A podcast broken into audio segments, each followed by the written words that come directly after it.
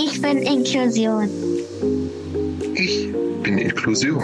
Ich bin Inklusion. Ich bin Inklusion. Ich bin Inklusion. Ich bin Inklusion. Ich bin Inklusion. I'm Inclusion. Ich bin Inklusion. Ich bin Inklusion.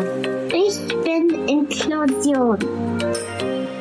Und gemeinsam sind wir alle Inklusion.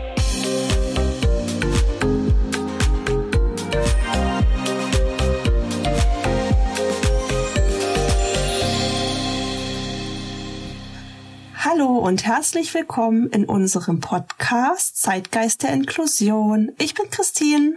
Und ich bin Katrin. Ihr lieben Zuhörer, hallo. Die zwei Wochen sind wieder um und heute erscheint bereits die vierte Folge mit unserem zweiten Gast. Unsere vierte Folge, Katrin. Was sagst du dazu? Es ist so der Wahnsinn, Chrissy. Die vierte Folge, wer hätte das gedacht? Ich kann mich noch so gut daran erinnern, wie wir beide auf meiner Couch saßen mit einem Käffchen in der Hand und die ersten Ideen für Zeitgeist der Inklusion so aus uns heraussprudelten. Das war ein unglaublicher Moment, ein unglaublicher Augenblick und jetzt, jetzt kommt einfach schon die vierte Folge raus. Das ist einfach Wahnsinn. Ja, da merkt man es wieder, wir werden halt doch auch nicht jünger und die Zeit verfliegt. ja, die Zeit verfliegt vor allem auch so schnell, aber auch so im positiven Sinne. Also man lernt ja auch mit jeder Woche neu dazu und jetzt gerade, es sind so viele Eindrücke, die auf uns sehr niederprasseln. Also ja, da kommt man manchmal gar nicht hinterher, oder? nee. wir müssen auch dazu sagen, dass die letzte Folge mit unserem lieben Markus Klaassen doch ganz schöne Wellen geschlagen haben und es sind einige Leute auf uns drauf zugekommen, die uns auf dem Podcast angesprochen haben. Zum Beispiel meine liebe Nachbarin, von der ich nicht mal wusste, dass sie unseren Podcast kennt. Und ja, das freut uns natürlich schon sehr, dass ja, das, was wir machen, gut bei euch ankommt. Und an der Stelle wollten wir uns auch mal bedanken, dass aus dieser Idee, die mit Kaffee in der Hand auf der Couch entstanden ist, jetzt schon die vierte Folge entstanden ist. Ja. Wenn ihr nicht so fleißig zuhören würdet, dann ja, hätten wir ja auch gar nicht so die Motivation weiterzumachen, oder? Ja, auf jeden Fall ein ganz, ganz großes Dankeschön. Wir freuen uns über jede Stimme, die uns äh, ein Feedback gibt. Um mal zur heutigen Folge zu kommen, Katrin, was, auf was dürfen sich die Zuhörer denn heute freuen?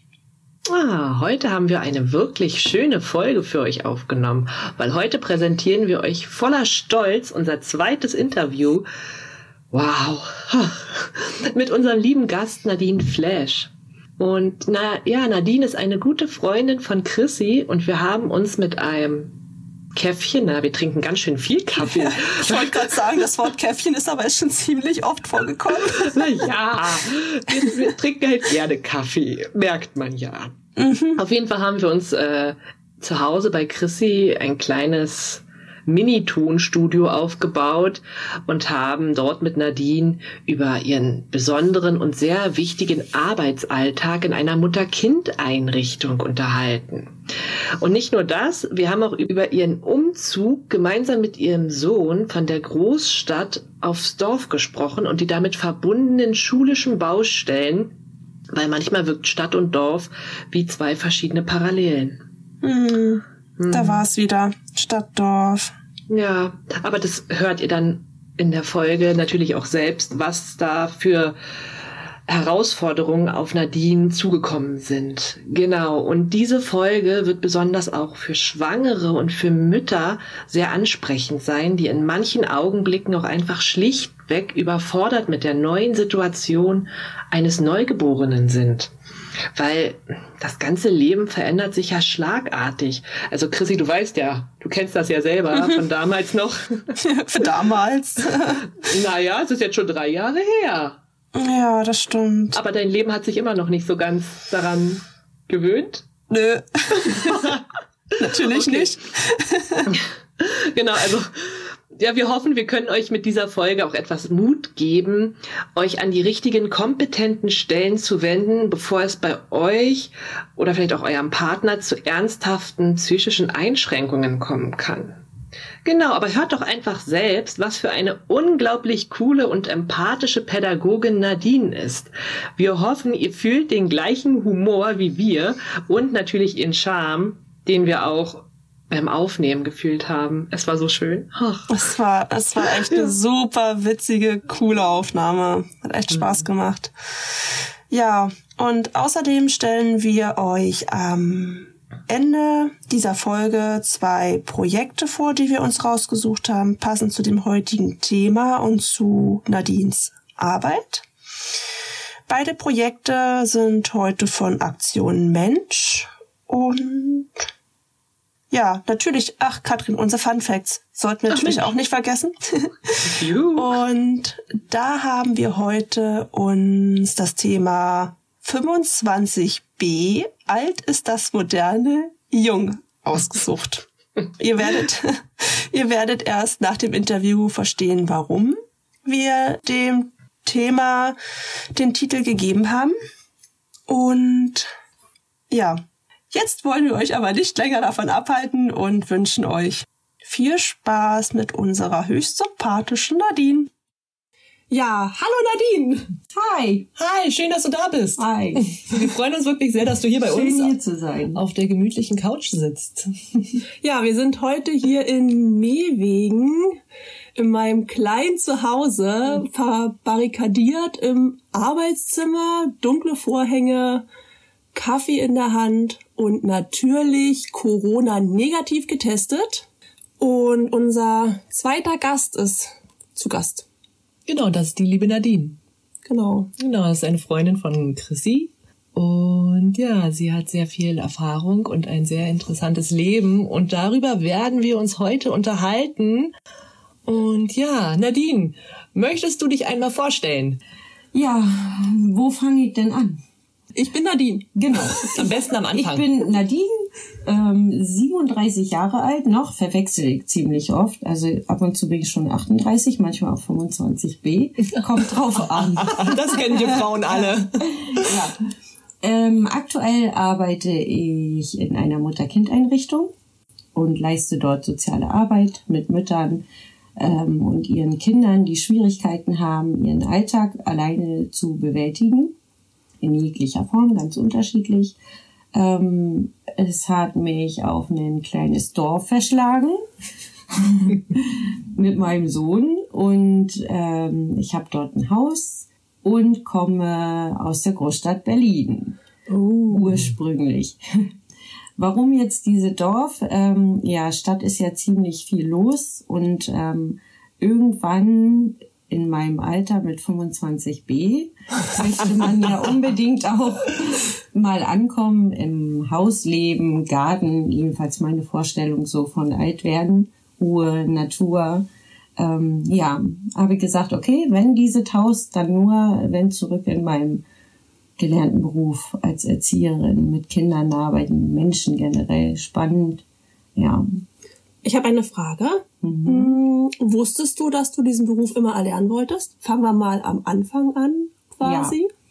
Also natürlich hier zu Praktikumszeiten noch nicht. Da wollte ich noch Krankenschwester werden. Das war irgendwie aber auch nicht so mein Ding. ähm, ähm, ja, und um ehrlich zu sein, habe ich auch nur eine Bewerbung damals geschrieben. Und zwar für die Ausbildung als Erzieherin. Wo hast du das gelernt? Hier auf dem Dorf oder? In Neustrelitz. Mhm. Ah. Ja. Die haben mich natürlich auch genommen, ist ja auch eine schulische Ausbildung, die finanziert werden muss. Also die sagen nicht nein. ja, und so nahm das seinen Lauf. Bin da auch sehr erfüllt mit gewesen, aber leider war das dann schwierig, ne, als Berufsanfänger da Fuß zu fassen. Naja, und dann stand irgendwie Berlin schon zur Debatte. Ja, mein damaliger Ehemann war da beruflich stationiert. Also sind wir dorthin gezogen. Und dann habe ich mich so durch die Berufe getingelt, sagen wir mal so, alles Mögliche von Trainer für Geräte und Systeme bis Callcenter, Agent, ähm, Coach. Ich war da irgendwie gefühlt alles. SKL, NKL-Lose verkauft mit allem, wo man so irgendwie seine Miete finanzieren kann, habe ich mich rumgeschlagen. Und zum Schluss war ich dann bei einem Stromanbieter. Da war ich auch sehr, sehr lange, acht Jahre. War auch ein toller Job, aber halt auch sehr stupide. Ne, immer das Gleiche, immer die gleiche Art von Menschen, immer das gleiche Thema. Ja. Und so kam ich zurück und habe gesagt, wenn, dann mein gelernter Beruf. Ich will wieder mit Menschen zusammen sein. Spannung haben, was Neues, nicht immer das Gleiche. Ja. Fiel es dir schwer, in, ähm, wieder zurückzugehen in deinen Beruf? Also, weil du ja sehr lange Zeit was anderes gemacht hast, Mhm. fiel es dir dann schwer, wieder zurück in den gelernten Beruf einzusteigen? Ja, also ich habe ganz viele Bewerbungen für Kitas, weil die Richtung Mutter-Kind-Einrichtung, da kam ich überhaupt nicht drauf von alleine. Ja, Kitas wollten mich aber nicht, wegen der mangelnden Berufserfahrung. Also ich hatte zwar schon welche, aber nicht in der Hinsicht. Ähm, und die wenigsten bauen ja darauf, wenn du sagst, ich kann das, ich weiß, dass ich's kann, lasst es mich zeigen. Ja, somit hagelte es halt Absagen ohne Ende für die Kitas. Ja, und du warst ja auch sehr lange raus, ne? Du Ja. hast ja hast ja eine sehr lange Pause gemacht. Mhm, was waren das? Das waren bestimmt 15 Jahre. Und ähm, ich hatte mich dann durch Zufall bei einer Zeitarbeitsfirma für ähm, genau den Bereich, also Erzieher, soziale Arbeit und so beworben. Und er hat mich dann angerufen, also ich habe damit überhaupt nicht mehr gerechnet und gefragt, ob ich Bock hätte, in der Mutter-Kind-Einrichtung zu arbeiten, wären allerdings 10-Stunden-Schichten, ähm, halt in, auch Nachtschicht, 24-Stunden-Schichten, ob ich da Bock drauf habe, mir das mal anzugucken. Und dann habe ich das natürlich besprochen, ist das für mich machbar als Mutter? Und ähm, ja, habe mir das angeguckt. Die Dame ist auch eine Berlinerin. Da hatten wir gleiche Vibes. ähm, die war mega cool. Ich glaube, mein coolstes Vorstellungsgespräch, was ich jemals hatte. Die hat gesagt, so, alles klar, wann kannst du anfangen? Das war ihr scheißegal, ob ich äh, 15 Jahre raus war oder nicht. Sie hat ähm, mich gesehen, sie hat ein Feeling dafür gehabt, dass ich's kann. Und das stand für sie auch außer Frage, dass ich's nicht kann. Ich musste das können. Und äh, ja, so hat sie mich sofort eingestellt und auch ausgelöst aus dieser Zeitbude da, wo ich ja noch nicht einen Tag gearbeitet habe. Zum Glück. Sie hat sofort gesagt, nee, den Mumpitz brauchen wir nicht, wir stellen dich sofort ein. Und ab dem Tag bin ich da. Und das ist jetzt schon fast anderthalb Jahre, ja. Oktober. Ab wann darf man sich eigentlich Berlinerin schimpfen? Oh, Leute. Man- Oh, ich glaube Gibt es zehn da- Jahre. Gibt Ja. es da nicht so eine... Zehn Jahre. Berlin, es, es fällt, also ich als Berlinerin, es fällt Berlinern sehr schwer, nicht Berliner als Berliner anzusehen. Viele Berliner meckern auch immer noch über die Zugezogenen und sagen, das sind keine reinen Berliner. Ich persönlich ähm, versuche nicht so darüber nachzudenken. Berliner ist halt Berliner. Wenn jemand dazu, viele kommen halt nach Berlin, um zu studieren und um ihren Arbeitsweg ähm, zu beginnen, aber ziehen dann im Laufe des Lebens wie Nadine zurück aufs Dorf, um Ruhe zu finden. Und da frage ich mich, war Nadine jemals eine echte Berlinerin, wenn sie Berlin jetzt so im Stich gelassen hat? Also, Also, da muss ich ein Veto einlegen. Mein Sohn ist ein waschechter Berliner. Ja, In dein Sohn. Geboren. Uh. Ich habe Verbleiberecht. Ich darf zurückkommen. sehr gut. ja. Ja, aber dann war es ja, war ein kleiner, ähm, ja, ein kleiner Ausschwenker. Das machen wir immer gerne. von einem Thema ins nächste. Aber dann war das ja von deiner Chefin quasi die richtige Intuition. ja, bin ich auch sehr dankbar für. Und fühlst du dich wohl? Also so Ja, auch, ja. Also wir sind ein sehr kleines Team, komplett nur Fachpersonal bis zur Nachtschicht. Ähm, ist also wirklich ausgebildetes Personal, keine irgendwie studentischen Aushilfen oder solche Du Sachen. kannst dir kurz den Zuhörern mal erklären, ähm, was für Berufe oder was man, was für einen Abschluss man dafür braucht. Oder wenn jetzt jemand daran Interesse hat, auch mal in eine Mutter-Kind-Einrichtung ähm, sich dahingehend mal zu bewerben. Was, was muss man denn können? Na, ausbildungstechnisch äh, fängt das schon mit einem Sozialassistenten an. Der könnte schon dort arbeiten. Ähm, auch eigenverantwortlich arbeiten. Ähm, Erzieher, Heilerzieher, ähm, natürlich Sozialpädagogen. Ne? Das ist so die Schiene. Ah, okay. Ja, also, Psychologen, alles, was man so im sozialen Bereich so benötigt, ist herzlich willkommen. Ja. dann können wir ja gleich mal so ein bisschen bei deiner Arbeit bleiben. Du hast ja gerade schon gesagt, ihr seid ein relativ kleines Team. Willst du uns und den Zuhörern denn vielleicht mal verraten, wie das so bei euch abläuft? Wie ist euer Alltag? Was macht ihr überhaupt, dass man den Beruf und die ja, Arbeitsstätte mal vorstellt?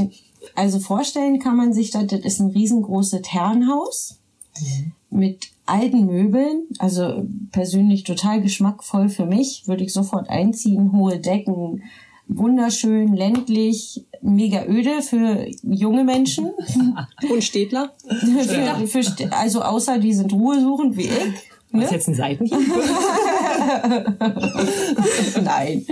Ja, ähm, also sehr idyllisch, halt auch einfach, um ähm, reizarme Erfahrungen für die Mütter zu haben und eine Umgebung, wo die deren Reize, wo die rausgenommen werden, halt auch nicht mehr so unterliegen. Ne? Wahrscheinlich auch zum Runterfahren einfach. Genau, also und fokussieren ne, mhm. auf das Eigentliche. Die Muttis, die dort sind, haben halt ja ihre Schwierigkeiten. Das kann von Drogenkonsum, psychische Erkrankungen, ähm, Gewalterfahrungen in der Kindheit, ähm, ganz viel sein, also ganz vielseitig. Das kann auch einfach nur sein, totale Überforderung, also wie uns allen ja manchmal geht, mhm. egal in welcher Situation, dass man Hilfe benötigt.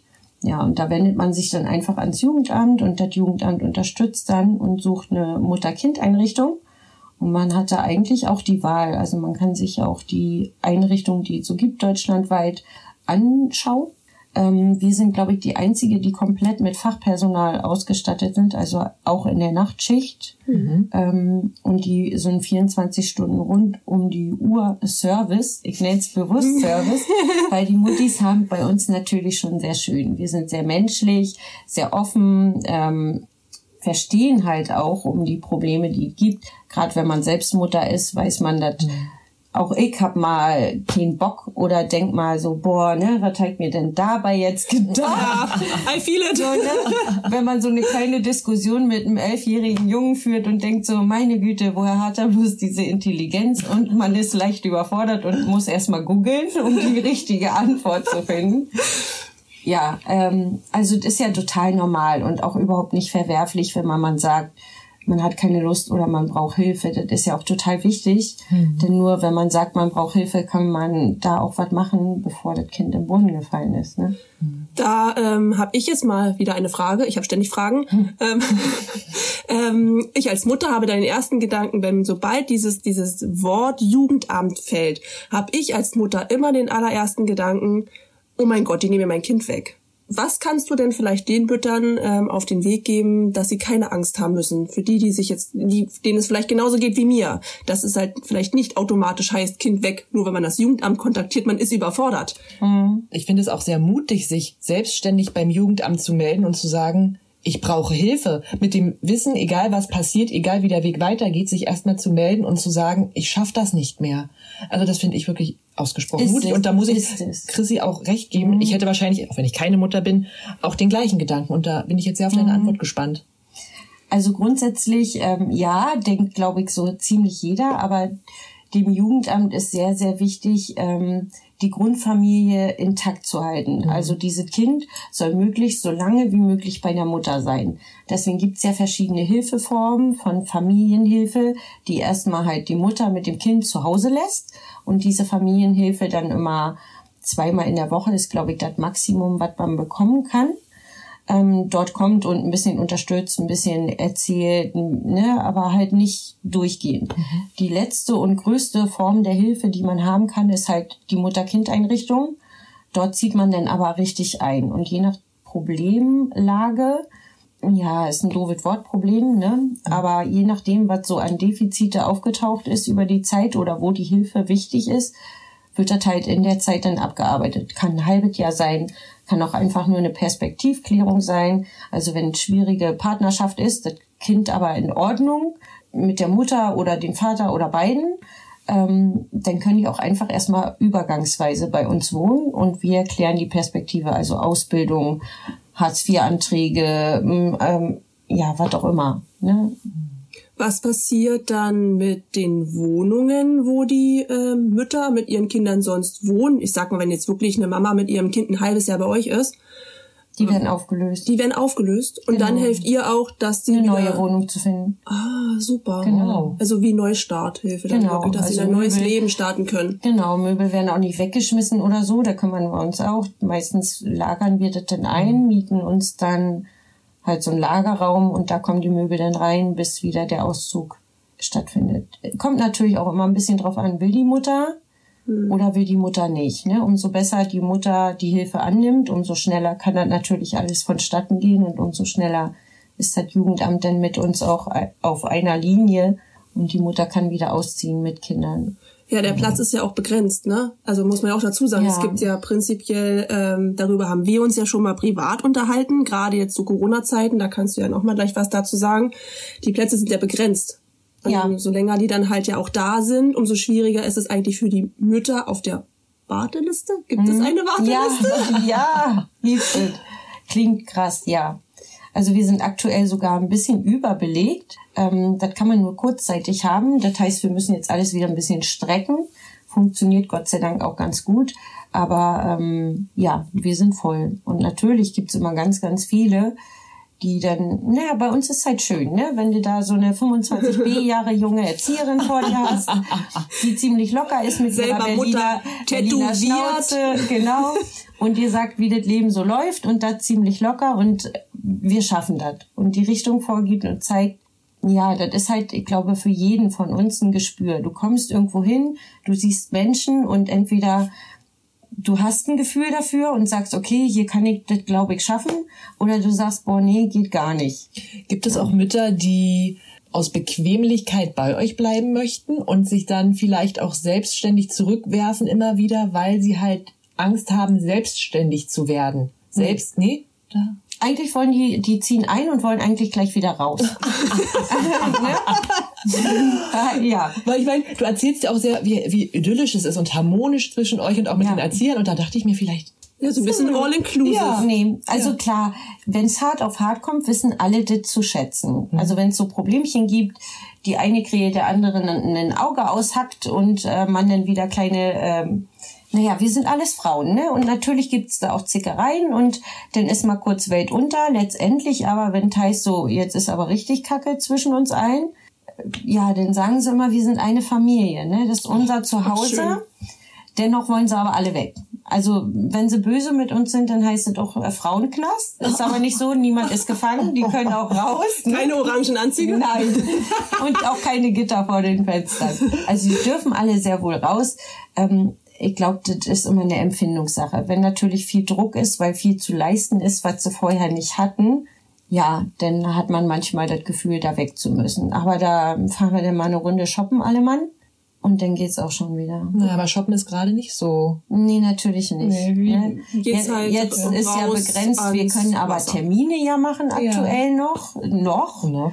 Ne? Und dann ähm, sind auch da, sind wir dafür da, dass wir solche Termine dann tätigen, so dass drei Mütter mit uns dann einfach äh, kurz mal in der Stadt bummeln gehen, das Nötigste kaufen oder einfach mal einen Spaziergang machen und dann nicht in dem Dorf, wo wir gerade abhängen, sondern mal in einem Wald in dem Dorf daneben. Ähm, Ein anderen aber Baum. ja, das macht, also es klingt total banal, aber das macht ganz, ganz viel aus. Einfach mal, genau, einfach mal raus. So und so geht's ja jeden von uns. Ja. Und äh, hast, habt ihr denn einen Anstieg jetzt seit Corona bemerkt? Ist es denn jetzt, also gibt's da, ist ja mal interessant zu wissen, seit Corona Corona ist? Nee, ist es doch genauso. Nee, nur, also ich weiß, äh, statistisch ist wohl, ähm, also die Minderjährigen sind jetzt ganz oft schwanger geworden. Da gibt's eine Statistik, da würde wohl eine eigene Jugendwohngruppe eröffnet werden können. So viel sind jetzt zu Corona-Zeiten an 17-, 16-Jährigen Ach, schwanger. krass. Ja, Babyboom. Ja. ja naja. Bei Ne? Minderjährigen. Aber bei, echt, bei Minderjährigen? Krass. Zum 18. Lebensjahr, 17, 18, schwanger darf man bei uns ja auch schon einziehen. Die würden dann wieder bei uns dann landen, wenn sie nirgendwo anders einen Platz finden, auf unsere Warteliste. Ne? Weil irgendwann ist krass. diese Jugendwohngruppe ja auch vorbei. Und dann ähm, müssen sie in eine Mutter-Kind-Einrichtung, weil so jung, ne? Hm, klar. meistens klappt das nicht so. Familie ist dann nicht so der Background gegeben. Hm. Ja. Das ist ein, ein wahnsinniger Rattenschwanz, der da dran hängt, wenn man das mal weiterspinnt, ne? Bis die Kinder geboren sind. Sie sind selber noch Kinder. Eben. Ne? Und teilweise ja minderjährig, logisch ohne Ausbildung, ohne Perspektive. Und Vielleicht haben sie auch keinen Rückhalt von der eigenen Familie. genau. Auch oft, ja. Ja. Genau, so Auch und oft. dann, wie soll es denn dann da weitergehen? Ne? Also was das so nach sich zieht, finde ich schon. Also da Mhm. werden wir uns dann vielleicht mal in ein paar Jahren nochmal zusammensetzen und darüber reden, was das dann für Auswirkungen hatte. Aber ja, krass. So, jetzt sind wir so ein bisschen vom Thema abgekommen. Wir wollten ja eigentlich von dir wissen, wie so der Alltag bei dir auf Arbeit ist. Wie das halt so bei Frauen ist. Von einem Thema in das nächste, aber zurück zum Ursprung. Ja, also mein Alltag oder der Alltag der Mütter?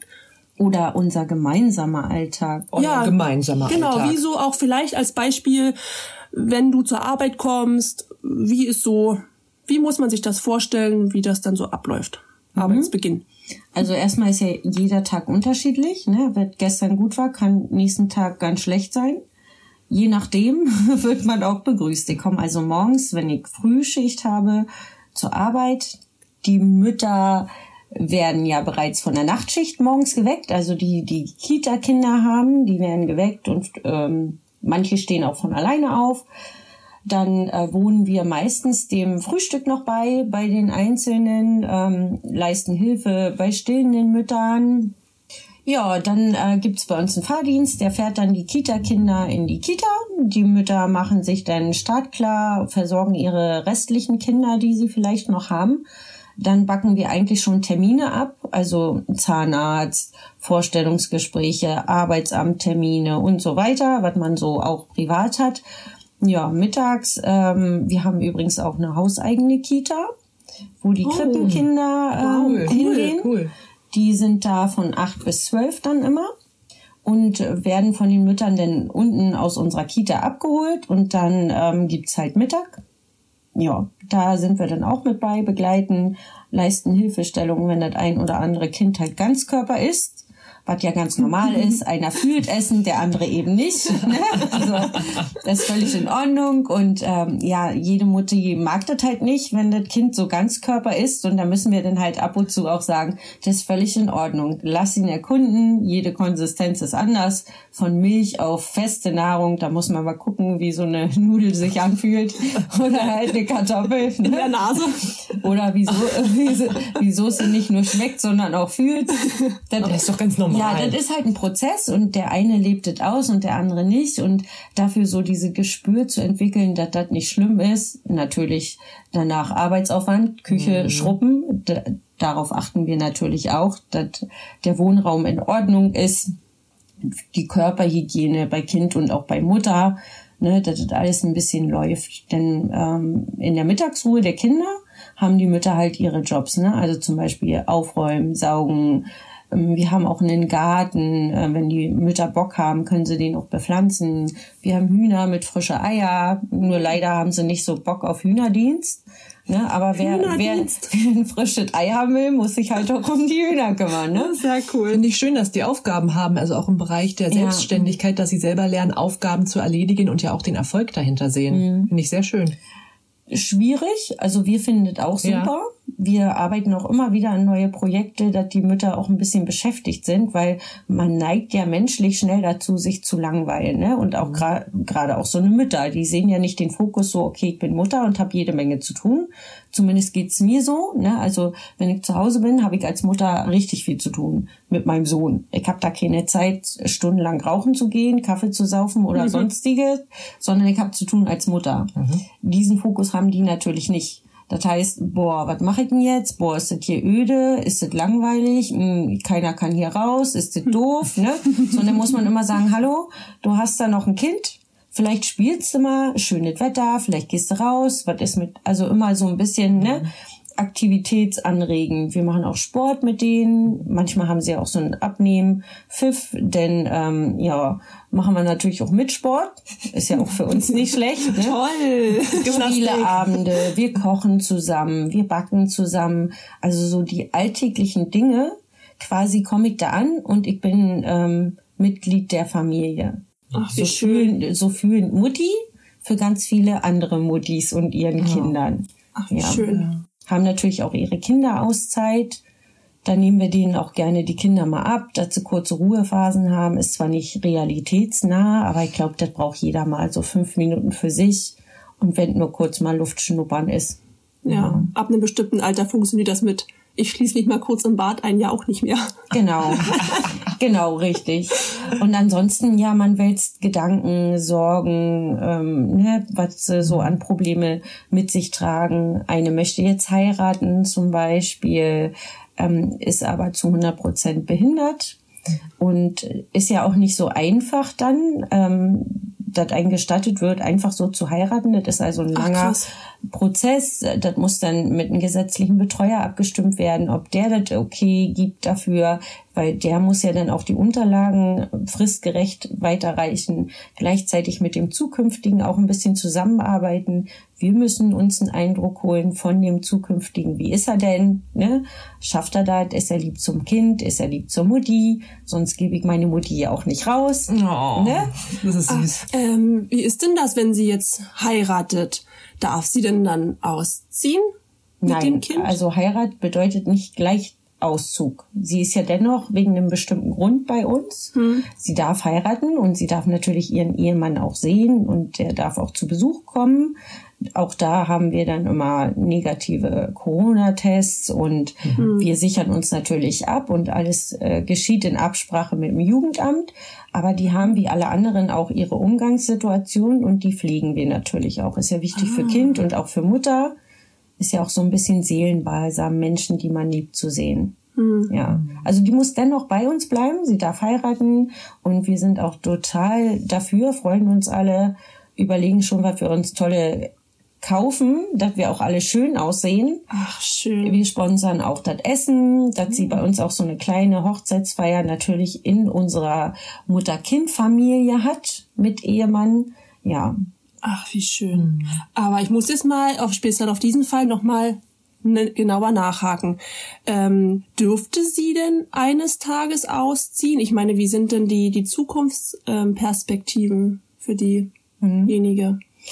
Also vorausgesetzt ist ja immer, wie funktioniert's mit ihr und dem Kind? Wie gefestigt ist sie, um den normalen Alltag alleine zu bewältigen? Bei ihr gestaltet sich das leider ja ein bisschen schwierig. Ähm, sie hat schon mehrere Kinder. Und die sind alle schon anderweitig untergebracht in Wohngruppen, das nennt man heute so. Das ist kein Kinderheim mehr, hört sich ja auch fürchterlich an. Mhm, mhm. Das sind jetzt eher Wohngruppen mit altersgleichen Kindern. Ähm, und man versucht natürlich, die Geschwister möglichst beisammen zu halten. Ja. Ist nicht immer möglich, aber man versucht da tatsächlich. Und ähm, bei dem Kind jetzt ist, sind wir natürlich sehr bedacht, dass dieses Kind auch so lange wie möglich bei der Mutter sein kann. Und ähm, wir müssen da ein ziemlich gutes Gerüst für sie aufbauen, dass sie halt auch in jeglicher Form aufgefangen wird. Ihr zukünftiger Gatte ist Vollzeit berufstätig, auch äh, in Schichtdienst. Das heißt, sie müsste viel Zeit alleine mit ihm bewältigen okay. und Mhm. das könnte sie nicht. Okay. Deswegen ist es dann ähm, als Bezugsbetreuer an mir, mich darum zu kümmern, dass wenn sie auszieht, sie ihr Gerüst hat. Also egal in welcher Form, immer jemand da ist, der sie unterstützt mit Kind, Haushalt, Wege, die sie nicht alleine bewältigen kann. Also sie würde nicht schaffen, ihn zur Kita zu bringen und wieder abzuholen und sich den Weg halt zu merken. Den kann man natürlich oft ablaufen mit ihr. Dennoch bei der kleinsten Störung würde sie halt durcheinander kommen und das nicht schaffen. Wow. Aber ja. da fällt mir jetzt ein, wäre das nicht auch so ein, so ein Fall? Ich glaube, wir haben uns darüber schon mal unterhalten. Ja, wäre es nicht Ja. auch so ein Fall für eine Assistenz? Genau. Rein theoretisch, ähm, Wäre. darüber spekulieren wir dann vielleicht nach der Aufnahme nochmal genauer. ähm, aber ja, fällt mir nämlich gerade wieder ein. Rein theoretisch könnte sie ja ein selbstbestimmtes Leben führen mit Assistenz, die ja dann quasi pädagogisch ausgebildet sind, eben auch das Kind mit zu begleiten. Mhm. Genau, das ist auch mein Plan. Sie muss ja dennoch noch ein Weilchen bei uns bleiben. Ich benenne jetzt mit Absicht nicht eine Zeitspanne. ähm, ja, sie muss bei uns bleiben, aber das ist der Plan. Eine Familienhilfe gestützt mit einer Assistenz, vielleicht Arbeitgebermodell. Da muss man sich natürlich auch ein bisschen erkundigen. Da bin ich ja auch noch neu, weil diese Assistenz ähm, ist ja noch irgendwie nicht so weitläufig, Nee. aber dennoch für mich eine absolute Perspektive für die Person. Ähm, also wer finanziert, wo kriege ich's her, wie kriege die bestmögliche Stütze, wie kann ich die Familienhilfe mit integrieren, wie lange dauert diese Antragstellung? Ähm, und inwieweit wird das finanziert, also was muss da an Geld fließen, Mhm. woher fließt das, wie oft ist die Antragstellung wieder vonnöten, also so viel Fragen, die ich habe, dazu brauche ich natürlich auch die Zeit, die sie noch bei uns wohnt. Aber Na, der das wäre doch mal, das wäre doch mal ein guter Plan, wenn man da durch Ja. Assistenz, ähm, das werden wir dann wirklich mal besprechen. Vielleicht kann man da ja ein bisschen mit recherchieren, Katrin. Wäre auch einfach eine schöne Perspektive für sie, einfach irgendwann mit ihrem zukünftigen Ehemann zu zweit, also als Familie zu leben. Das würde ich mir halt für sie auch super wünschen. Einfach das Leben, das normale Leben zu leben in dem Fall. Ohne ständig Betreuer im Nacken sitzen zu haben, sondern eine Assistentin oder Assistenz, der mit ihr zusammen das Leben meistert. Ja, oder zumindest, dass es eben doch Assistenten gibt, die ja dann auch mit dir Rücksprache halten Genau. können, ne? Also die, wo man so ein bisschen Hand in Hand eigentlich arbeitet. Genau, wo man auch am Anfang vielleicht sogar einfließen lässt, bevor es übergeht in diesem Alleine sein, Mhm. so dass ähm, der Assistent dann auch die Möglichkeit hat, sie kennenzulernen durch mich, denn sie hat Ja. ja, schon viele Jahre hinter sich, die sie in so Mutter-Kind-Einrichtungen verbracht hat und äh, ständig jemand ihr sagt, wie man leben muss, wie man es richtig macht und sie ja eigentlich nur in die nächste Ecke geschoben wird und ihr gesagt äh, wird, wie sie es richtig zu machen hat. Und ähm, ja, ich wünsche mir für sie auch sehr, dass Das sie mal schön. alleine lebt. Das wär schön. Und der Traum erfüllt werden kann. Aber gibt es das auch, wenn sie dann ausziehen würde, eines Tages irgendwann Mhm. einmal, dass sie dann auch, wenn sie ausgezogen ist, trotzdem noch mit dir Rücksprache oder mit euch in dem Fall Rücksprache halten kann und auch weiter begleitet werdet, also wird, obwohl sie gar nicht mehr bei euch wohnt? Also wir haben eine kurze Nachbearbeitungszeit. Die ist möglich, dass wir sie zu Hause besuchen, aber natürlich nicht so engmaschig, weil mein Hauptjob ist natürlich in der Einrichtung. Genau. Ähm, am Anfang ja, und wir sind natürlich jederzeit auch telefonisch für sie da, aber ab einem bestimmten Punkt bin ich Vielleicht kann man raus. das ja auch so ein bisschen äh, ins Budget mit einkalkulieren. Es gibt ja durch die Budgetkalkulierung ähm, im Arbeitgebermodell kann man sowas ja einkalkulieren. Aber ich glaube, das ähm, machen wir dann wirklich. Da müssen wir mal recherchieren. Ja, genau, Genau. Das machen wir jetzt nicht mit euch Nein, nein. Zuhörern. Ähm, ja, vielen lieben Dank schon mal für dieses eine Beispiel von der jungen Frau. Ähm, wir würden natürlich auch sehr gerne noch mehr Beispiele von dir hören, aber bevor wir wieder von einem Thema ins nächste rutschen, haben wir ja noch den Nachtdienst vor uns in deinem Alltag. Den Nachtdienst. Wie verläuft das? Genau, nachbacken, kochen, essen, Abendbrot. Ja, also der Nachtdienst beginnt ja um 22 Uhr. Um 23 Uhr ist bei uns in der Regel äh, Bettchenzeit. Da müssen die Hühnerchens alle ins Bett. Grundsätzlich kann man sich das vorstellen, ähm, wir liegen sehr zentral, also entweder im Wohnzimmer auf unserer ähm, Schlafsofa oder aber wenn wir gerade ein Zimmer frei haben, dann dürfen wir auch dort schlafen. Ähm, ja, dann habe ich das Haustelefon an meiner Seite, tausende von Babyfonen, die alle natürlich an sind und ich bin rufbereit. Also wenn einer schreit, dann springe ich hoch und laufe in Richtung, woher es kam. Darf ich- nummeriert. Darf ich ganz kurz fragen, wie viele Babyfone sind es? Ah, da muss ich kurz nachdenken. Warte mal. Eins, Doch so Pi mal zwei, Daumen. Ich meine zehn. Und jedes Babyfon ist für Neun, einen. zehn, so, ja. Sind die Ach, durchnummeriert? Wenn jetzt, also, Nein. also jetzt Babyfon Nummer 7 Nein. ruft, Mhm. woher weißt du, in welches Ja. Zimmer du rennst? Also ich kenne die Babyfone. Ich weiß genau, wem Ah, welches ja. gehört. Also ja, das hat man so inne. Ich weiß, die Eule gehört zu dem, das gehört dahin, das gehört dahin. Also ich weiß es automatisch. Wenn da irgendeiner quäkt, dann setze ich mich erstmal nur hin und horch, macht die Mutter allein oder nicht. Ähm, ja. Also und wenn nicht, dann gehe ich natürlich hin und sage, Schätzchen, das Baby ruft. und äh, guck natürlich, dass die auch aufsteht und das Kind dann versorgt. Ähm, tut sie nicht, tu ich es natürlich, dafür bin ich ja da.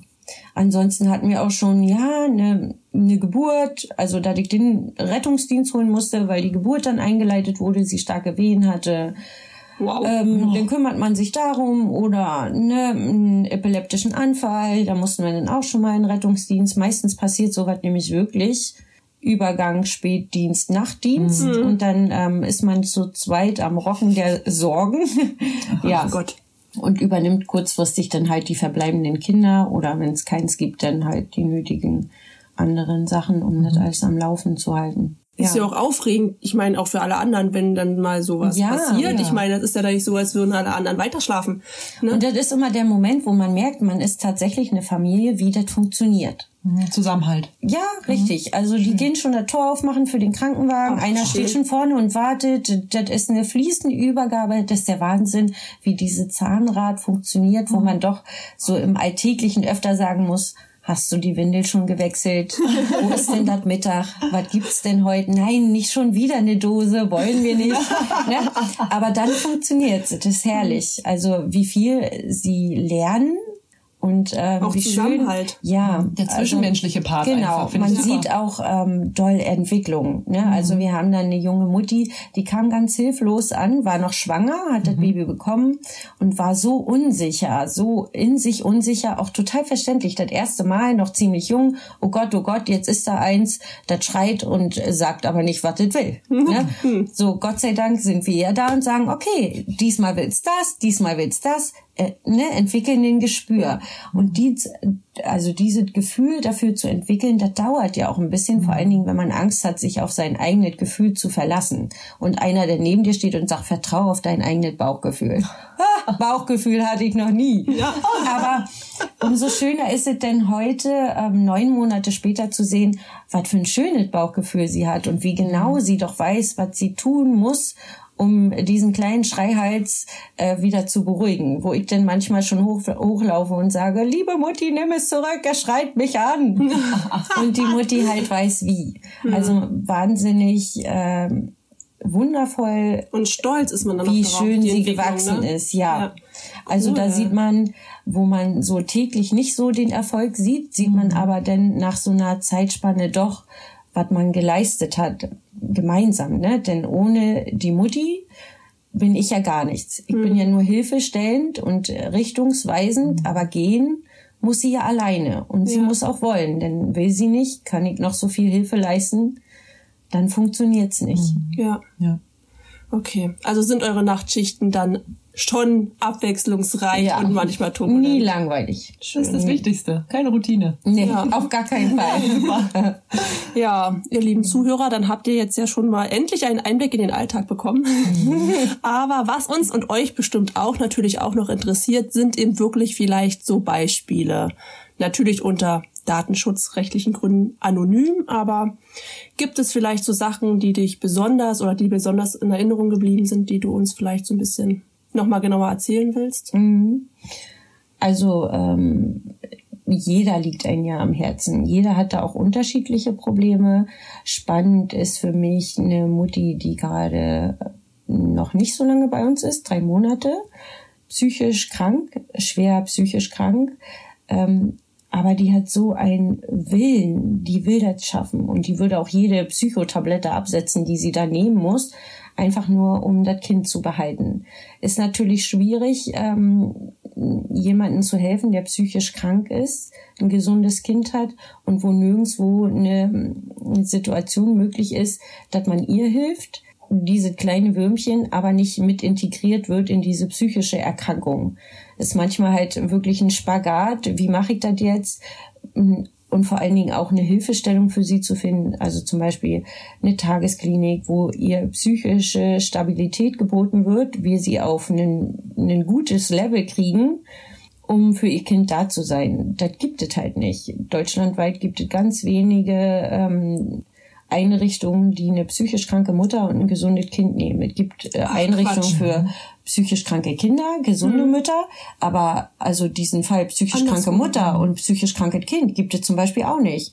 aber ich finde, in der heutigen Zeit wird es ja immer öfter so, denn wenn die Mutter psychisch krank und das Kind gesund, ist es ja nur eine absehbare Zeit, bis das Kind Ja, sich diese genau. Erkrankung annimmt, Ja, Richtig. genau. obwohl es gesund ist. Ja. Und dieses Kind aber dann wiederum gesund zu bekommen, ist Ja. ja, noch schwieriger. Ja, eigentlich Deswegen bräuchte ich eigentlich ähm, ja, also ich habe Gott sei Dank ähm, eine Einrichtung gefunden, wo sie eine Tagesklinik äh, besuchen darf. Das wird natürlich für sie Hochleistungssport und dieses Kind wird dann halt beim Personal bei uns bleiben.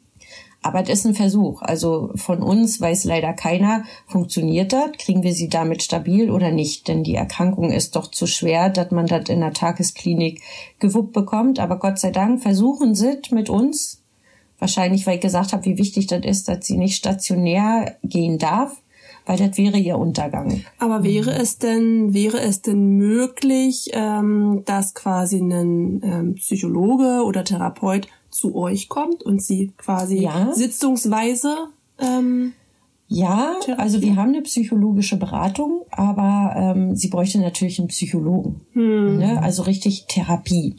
Und das bräuchte sie eigentlich jeden Tag. und nicht nur einmal, zweimal in der Woche eine Stunde. Genau, und dafür haben wir hier leider viel zu wenig greifbare Psychologen. Und dann ist Oh, es ja wie mit. Zahnärzten, ne? So, man kann einen guten Zahnarzt haben und man kann einen Zahnarzt haben, der halt einfach nur Geld verdienen möchte. Ja, das, das ist ja, stimmt. leider ist das ja sehr schwierig Mhm. und so ist das ja fast mit jedem Arzt und diese, sie ist halt auch sehr menschenscheu Mhm. und sie kann sich nur schwierig an den Menschen gewöhnen. Also Mhm. wir haben beide absolut eine gute Verbindung, aber das hat sie nicht mit jedem. Das heißt, wenn ich ihr da irgendeinen vorsetze, muss das stimmen. Stimmt das nicht, so kann er ja jeden Tag kommen, aber es funktioniert einfach nicht. Genau. Gerade in der seelischen Hinsicht ne, muss das absolutes Vertrauen sein und das hat sie halt nicht zu jedem. Aber mir fällt da was ein, wenn du sagst, ähm, psychisch kranke Mama, gesundes Baby. Es gibt doch aber so viele Fälle von Müttern, die ja eben nach der Geburt auch diese Wochenbettdepression? Ja, genau. Babyblues. Aber äh, Postnatale das- Depression. Danke, das habe Genau. ich gesucht. ähm, zählt das denn quasi nicht auch dazu? Ich meine, da ist das Kind dann sicher auch gesund, aber die Mama hat ja dann in dem Sinne das Problem. Mhm. Ist das denn nicht eigentlich ein ähnlicher Fall? Da gibt's doch aber, da muss es doch auch Lösungen für geben. Man kann ja die Mütter nicht sich selbst überlassen. Nee, richtig.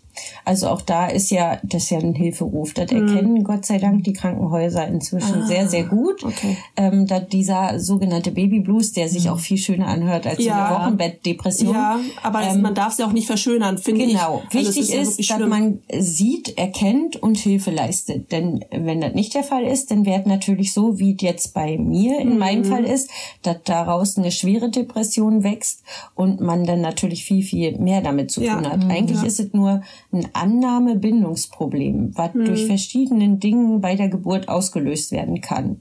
Ja, also einmal kann man überwältigt sein von der plötzlichen Verantwortung, so da ist jetzt was, das atmet, das schreit und das will nur dich. Ja. So, ne, automatisch bist du, ich sag's jetzt mal salopp, Milchkuh, ne? Ja. So, du musst jetzt plötzlich das Kind füttern und dann auch noch von deinem Körper, das äh, nimmt dir ja auch wieder was und damit so klar zu kommen, das bedeutet ja viel, gerade auch für junge Frauen bedeutet das. Also ich sage heute, boah, du kannst stillen, ist das schön, ne? Mhm. Und genieße das. So, und ich weiß aber ganz genau noch aus meiner eigenen Erfahrung, ich habe mich auch als Milchkuh Ja. gefühlt. Ja, also entweder hing der Ja, an ja. meiner Brust oder ich hing an diesem scheiß Saugapparat, ne? Milchpumpe. Und es war wirklich so ein Wechsel, so Kind. Apparat, Kind, Apparat und ich war nachher schon so verzweifelt, dass ich geheult habe, weil ich gar nicht mehr wusste, wann ich eigentlich schlafen soll. Genau, das, ich kenne das nämlich auch, deswegen frage ich so, frage ich Ja. so direkt nach, weil mir ging es ja nach der Geburt auch sehr schlecht. Nicht, dass ich mein Kind nicht annehmen wollte, aber ich war von der kompletten Situation Mhm. plötzlich, ich meine, es war ja eben auch wirklich eine schnelle Geburt.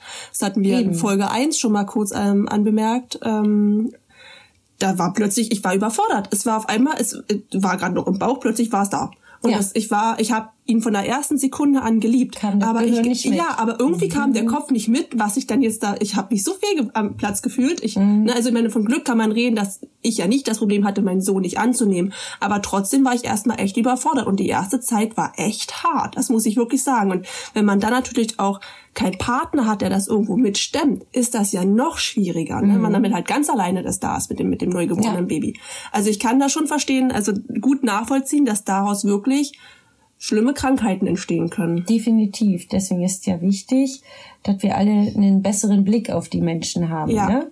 Also nicht immer diese kritische, oh, guck dir Und die gleich an. verurteilen vor genau, allem, ne? sondern eher, oh Gott, der geht's gar nicht gut. Wie können wir ihr jetzt Genau, helfen? Aber ja. nicht jeder hat ja so diese Tendenz zur sozialen Ader wie ich, die sich immer den Kopf zerbricht um all ihre Menschen, die sie so um sich hat. Ja. Ähm, so ist halt nicht jeder. Aber Hebammen zum Beispiel kümmern sich da auch ganz wundervoll drum Ja. Dass das funktioniert. Ja, Ja. da gibt's glaube ich, auch schon ganz viele Hilfe. Ist auf jeden Fall schon besser Stellen. geworden mit der Zeit. Ne? Es Ja. gibt zum Beispiel auch ähm, eine ganz, ganz tolle SOS ähm, Baby ähm, in Neubrandenburg. Die werden wir auch verlinken.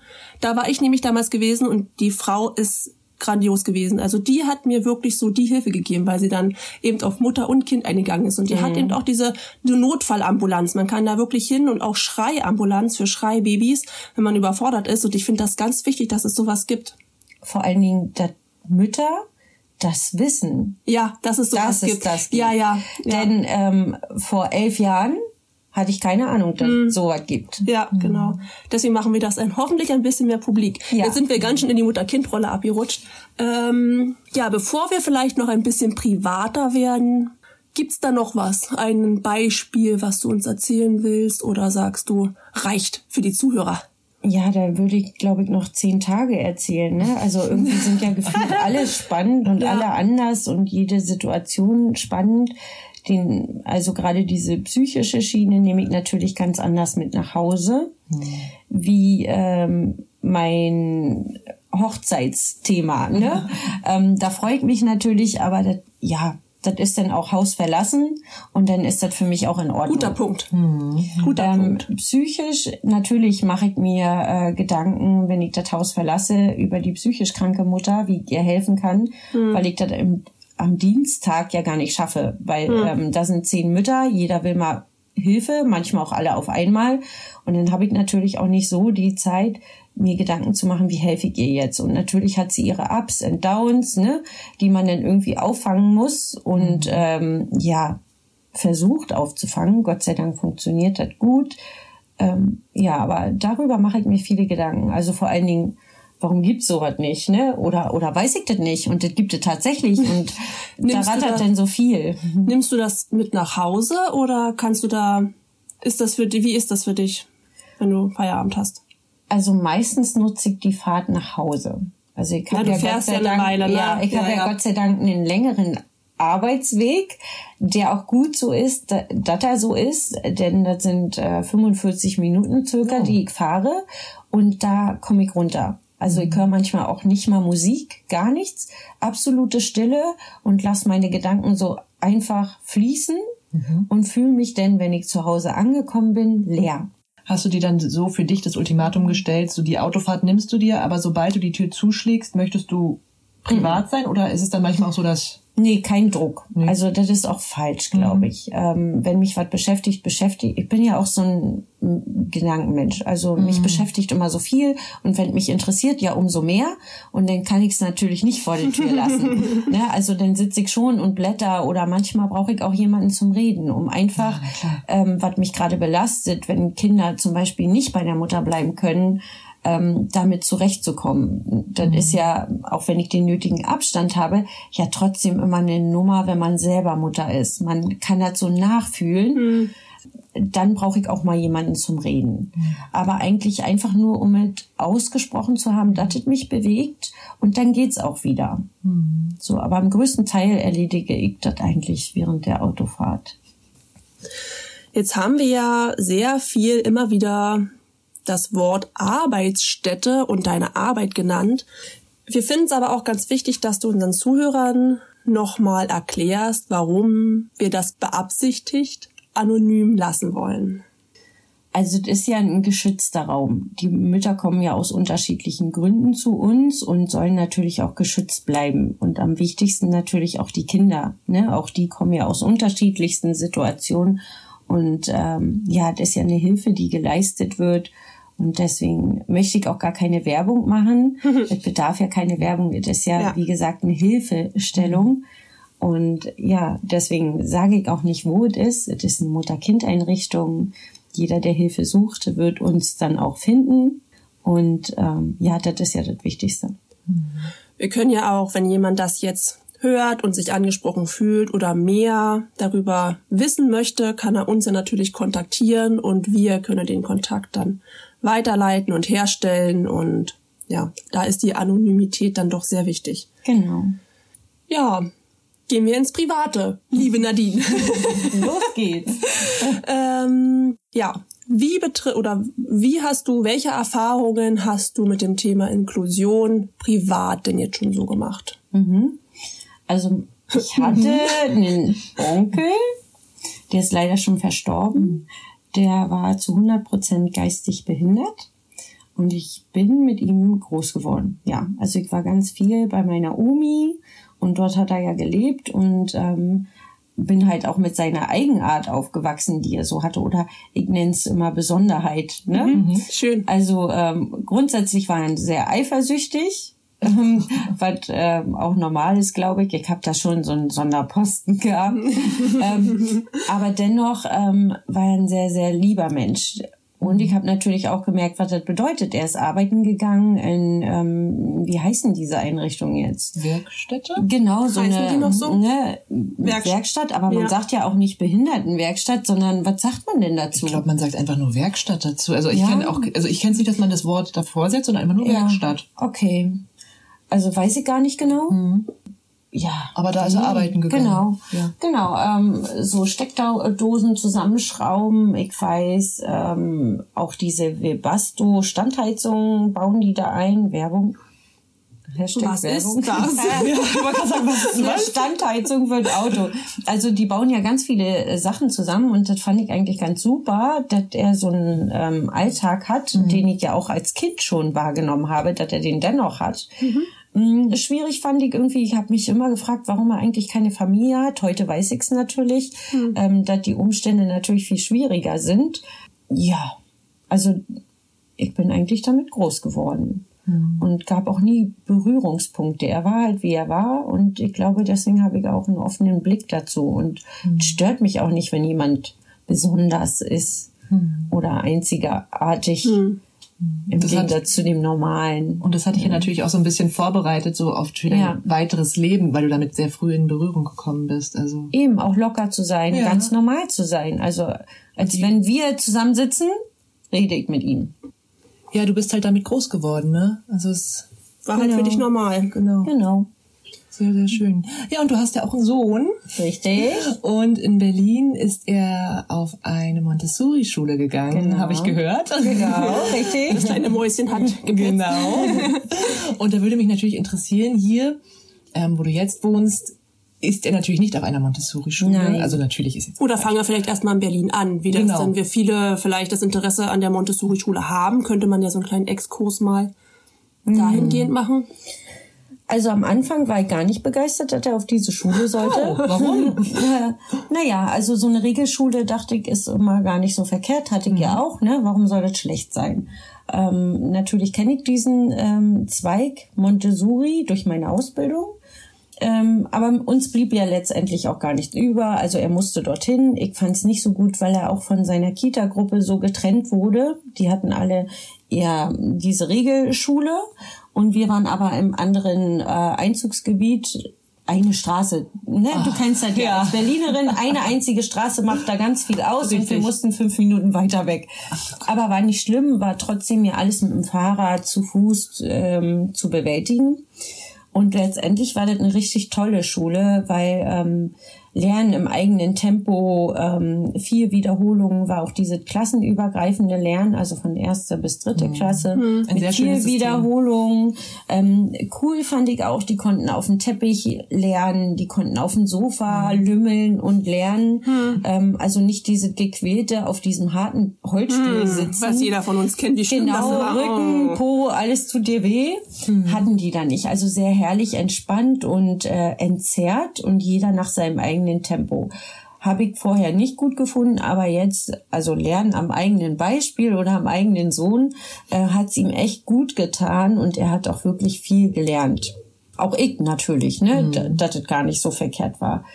Ja, der Umzug hierher ähm, bedeutete leider auch genau das, was ich am Anfang in Berlin wollte, eine Regelschule, denn hier ist eine Montessori-Schule mh, gar nicht vorhanden. Na, eine also, ja, einzige. eine evangelische. Genau, die ist aber eine Privatschule und da kommst du nur mit Warteliste ran und als Zugezogener gleich gar nicht, ne, weil da Die Eliteschule. Die, die ist ja schon voll.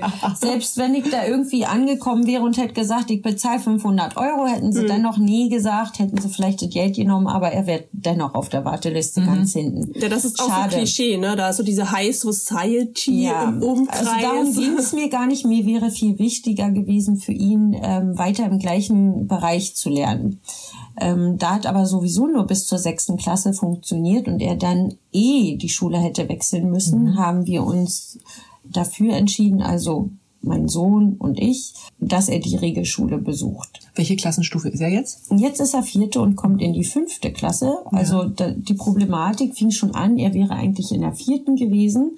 Dadurch, dass die Montessori-Schule aber anders lernt wie eine Regelschule, das heißt Schreibschrift, fängt nicht ab der ersten Klasse wie in der Regelschule an, sondern erst viel später. Das heißt, wir sind zurückgekommen, vierte Klasse, aber er konnte ja gar keine Schreibschrift.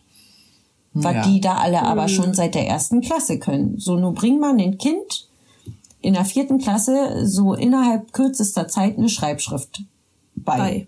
Also ich bin ja kein Lehrer, das war für mich eine Herausforderung und irgendwann habe ich auch echt das Heft geschmissen und habe gesagt, weißt du was, wir drucken einfach, uns doch egal. Hauptsache man kann das lesen und du schreibst. Ne?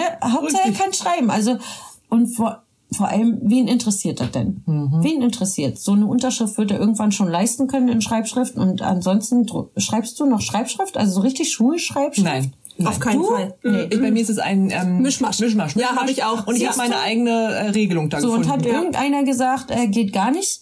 Ah, meine Mama meckert manchmal rum. So, Mama, bei dir aber keiner. Nee, interessiert bei mir keinen. bei mir auch nicht. Eher Doch, so. Äh, mein Freund vielleicht.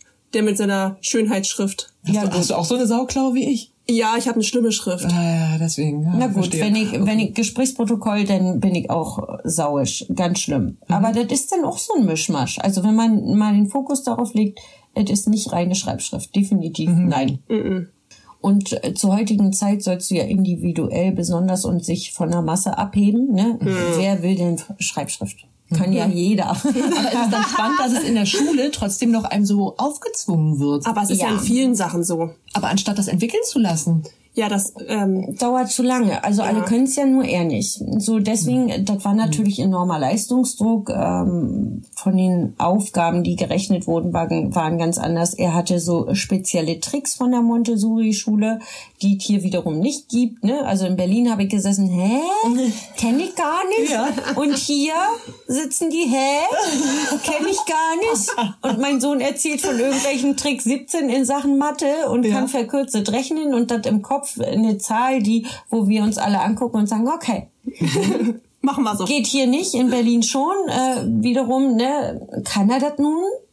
Und eckt natürlich jetzt auch an. Also ne? ist es eher ein, also das ist jetzt ganz schwer zu sagen, weil es ist ein, es ist ja kein Nachteil in dem Sinne, weil er ja sich einen Trick zurechtgelegt hat und gelernt hat, den er hier aber nicht anwenden kann. Also das ist Ja, es ist halt widersprüchlich. eine Regelschulung, wo man regelkonform funktionieren muss. Willkommen in Deutschland. ja Willkommen in Deutschland und da haben wir wieder die Inklusion. Ne? Er ist anders, er kommt von der Großstadt, er spricht von Dingen, die man hier bei uns auf dem Land nicht hat.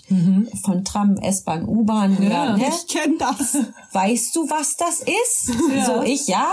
Wir täglich ist nicht neu. Ja. Die haben gar keine Ahnung und denken, äh, was ein Spinner, ne? Hier Tram auf der Straße. Ja, na, das Dorfkind von nebenan, der kennt halt nur den Bus und das Fahrrad. Den Rufbus. Das, den Rufbus, na, das ist ja. Entschuldigung. Genau. Ähm, und damit geht's ja schon los. Und auch die Tricks, ne? So, er kommt da an mit irgendwelche Tricks. Naja, was ist denn mit ihm nicht in Ordnung, ne? Was von der Tricks denn? Und halt auch diese Berlinerische, diese, alle sind gleich. Ne? In Berlin hatte er ja auch mit anderen Nationalitäten zu tun. Und das war völlig egal, weil das sind ja alles Menschen. Das hat er hier Ob nicht. der jetzt aus Asien kommt oder aus Afrika oder was weiß ich, ne? Polen etc. Das ist halt egal. Also beigebracht wird ein auf einer Montessori-Schule oder auch von mir als Mensch, das ist egal. Das sind Menschen, die haben alle ein Herz, die atmen dieselbe Luft wie wir und wir wollen ja alle nur sein. Genau. Und Ja. Uns gerne haben, ein schönes Leben haben. Jeder ist gleich. Genau. Und hier ist das halt ein bisschen anders. Ne? Also er ist, er ist ja nur, sag ich mal, aus Berlin und eckt an, weil er anders ist, weil er von anderen Dingen spricht, weil er manchmal mehr weiß, manchmal auch weniger, ähm, weil er eine andere Sprache spricht. Ne? Also für ihn, er hat ein ganz, ganz hohes ähm, Empathiegefühl und setzt sich auf jeden Fall für die Gerechtigkeit ein. Er hat so einen Gerechtigkeitssinn. Er Oh kann ja. Ungerechtigkeit überhaupt nicht leiden. Also wenn einer steht und bloß weil er anders ist geärgert wird, dann steht er auf jeden Fall an deiner Seite. Ein tolles Vorbild. Kämpft Ja. für dich und es ist ihm auch egal, ob er den Ärger kriegt oder nicht. Deswegen bin ich auch schon bester Freund von Klassenlehrerin. ich sitze da ganz oft und muss mich rechtfertigen, denn ich bin natürlich auch dafür. Also ich sehe ja, dass mein Sohn es nicht einfach hier hat. Ähm, erschreckend ist es auch ganz anders, wie ich es hier damals hatte. Ähm, kann ihn aber wenig helfen, außer halt immer wieder Gespräche führen. Bin aber inzwischen schon so weit, obwohl ich ja in der sozialen Arbeit tätig bin und genau weiß, wie verhält man sich, keine Gewalt und so weiter. Aber ich sage auch zu meinem Sohn, weißt du, wenn dir fünfmal in den Hintern getreten wird, musst du dir das nicht gefallen lassen. Wenn du fünfmal gesagt hast, lass das und der dann nicht aufhört, dann wehre dich. So, und da kann auch jeder Sozialpädagoge, Lehrer vor mir stehen und ich werde mein Kind immer bestärken, sich zu Ja. wehren. Am Anfang hat er sich verhauen lassen und niemand Gott. hat dazu was gesagt. So, und Komisch, einfach ne? nur, ja, er kommt ja aus Berlin. Wie zwei, was ist das denn? wie Ja. zwei andere Welten, muss ich mal jetzt so sagen, obwohl es das gleiche so Land ist. Ja, und so auch plump. so plump und es sind zwei Stunden. So, und wo bin ich denn jetzt anders? Also Mhm. klar, er ist vielleicht vom Kleidungsstil anders. Er redet vielleicht hier so wie ich, berlinerisch. Ja. Ähm, und redet vielleicht von anderen Dingen, weil er viel mehr Eindrücke hat als vielleicht ein Kind hier. So, ist doch aber doof. Also ich finde es so doof und ich finde es so schade und ich habe so oft angeboten, äh, Hilfestellung zu leisten, weil ich es ja beruflich mache. Aber das möchte man nicht. Ja, dann liegt das Problem ja, ohne die Schule angreifen zu wollen, aber ja doch schon eher da, weil ich persönlich finde, meine Meinung ist, ähm, dass ihr den richtigen Weg geht. Ne? Also da frage ich mich, warum ist die Schule da so verbissen und ähm, ja, wie sagt man, weniger offen? Liegt es wirklich an der Schule oder liegt es nicht eher an den unterschiedlichen ähm, Gesellschaftsschichten zwischen Stadt und Dorf? Weil das Dorf, ich will, oh Gott, das tut mir jetzt wirklich leid. Ja, komm, ihr hackt immer alle aufs Dorf. ich möchte nicht sagen, rückentwickelt ist, um Gottes Willen, aber Naja, aber es ist ja, es fängt ja schon der, bei der Erziehung der Ja. Kinder irgendwo an, ne? Also wie, Richtig. wie offen sind die, kommen, sind, ist das Elternhaus, ne? Wie erziehen Mhm. die ihre Kinder? Und ähm, das fängt ja bei den Lehrern, hier geht das ja weiter. Wie wurden die denn als Kinder erzogen? Wie offen sind die denn jetzt? Ne? Mhm. Und wie kommen die Eltern aufeinander, wenn jedes Elternteil und jeder Lehrer oder zumindest sagen wir mal 70 Prozent davon offen sind, haben die anderen ja gar keine Wahl, die müssen ja mitziehen. Ne? Also müsste man das ganze Feld ja nochmal neu aufrollen. Und ähm, also ich bin da ganz klar auf deiner Seite. Also ich bin da total auf deiner Seite, was das angeht. Und Also ich denke, es ist das Sozialverhalten. Absolut äh, gibt es hier kein normales Sozialverhalten. Also ich beobachte das ja ganz oft als Sozialarbeiter ist man so ein stiller Beobachter aufnehmen und ändern wollen. ne? damit hört man auch privat nicht Hört auf. man nicht auf, ist so ein Automatismus. Ähm, und ich beobachte halt ganz viel, dass die Kinder machen, was sie wollen und die Eltern nicht eingreifen. So und greifst du ein, kriegst du stellenweise von so einem Achtjährigen ähm, so eine Antwort, was willst du denn von mir? So, und dann guckst du als Mutter? Natürlich. Und dann guckst du den an und denkst so, okay, wäre mir jetzt in Berlin nicht passiert, muss ich sagen. Ohne irgendwie vorurteilen zu sein, ist mir in Berlin in den Jahren nie passiert, so eine Antwort von einem achtjährigen Kind zu bekommen. Ich war erschüttert, entsetzt und ich merke ja, was in der Klasse da passiert. Und ich bin da auch ganz bei der Lehrerin, die tut tatsächlich ihr Bestes. Ist eine ganz, ganz liebe Frau. Ich glaube aber, sie hat Schwierigkeiten, sich durchzusetzen. aber warum nehmen die dann Hilfe von dir nicht an? Naja, das ist ja was, das muss ja finanziert werden, so, und dann ist natürlich eine außenstehende Person, die ganz meinungsfrei dort reingeht. Also ich würde ja nicht da reingehen, um meinen Sohn zu schützen, sondern letztendlich, um für die ganze Klasse was ändern zu wollen, ne? Ähm, dass das besser funktioniert, dass die Lehrerin ein Handwerkzeug hat, wie sie reagieren kann, damit es funktioniert, weil ein Lehramtsstudium beinhaltet ja kein Pädagogikstudium. Die reißen diese Thema nur an, letztendlich sollen die aber ja nur vermitteln und nicht erziehen. Aber ne? wir haben ja auch ein ähm, extremes Fachkräfte, einen Fachkräftemangel. Danke. und ich meine, ich will es auch wirklich nicht schlecht reden, aber es gibt ja jetzt sogar, es gibt ja schon Lehrer, die ja als Quereinsteiger wirklich gesucht werden. Man muss ja gar nicht mehr geschult sein, um Lehrer sein zu können. Also geht ja das immer mehr zurück. Also ich finde das schlimm, dass es so ist, um Gottes Willen. Ich finde ich finde es gut, dass es die, die Perspektive dazu gegeben wird oder dafür gegeben wird, weil es unter all den Menschen natürlich auch potenzielle gute Lehrer gibt, die Quereinsteiger sind, die mhm. vielleicht jetzt erst im mittleren Alter sich sagen, hey, ich könnte das, hab's aber nie studiert. Mhm. Aber es gibt eben leider Gottes auch Menschen, die das halt nicht gut können. Und, ja. und, und das ist, glaube ich, auch so ein bisschen das, das, das Problem daran. Es gibt Fachkräftemangel. Es wird aber auch, ähm, die Quereinsteiger werden aber auch wenig darauf vorbereitet. Ne? Und am Stimmt. Ende sind es die Kinder, die dann, äh, aber es ist ja nicht nur auf dem Dorf so, ich muss mal ganz kurz das Dorf verteidigen, es ist ja in der Stadt auch so. Natürlich, ne? Also natürlich, also, ja. Also das möchte ich gar nicht sagen.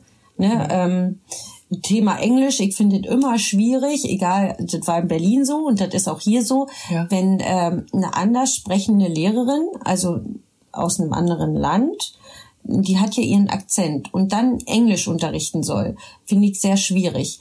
Akzentfrei hätte ich gar kein Problem damit, wenn sie, hm. dann ist mir egal, woher sie kommt. Aber wenn die schon aus ihrem Land einen Akzent mitbringt und dir dann Englisch vermitteln soll und dann das Ganze noch ein Mix aus britischem Englisch und amerikanischem Englisch ist, na hör mir auf, ich habe auch nichts mehr verstanden und ich bild mir ein, ich verstehe das ganz gut. Ja.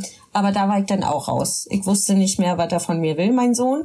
Und dann wird es ja auch schon schwierig für mich, unterstützend zu Hause zu sein. Ja. So, und das war aber in Berlin und auch hier so. Also, das eine war, glaube ich, eine türkische Mitarbeiterin. Super tolle Frau, menschlich. Ja.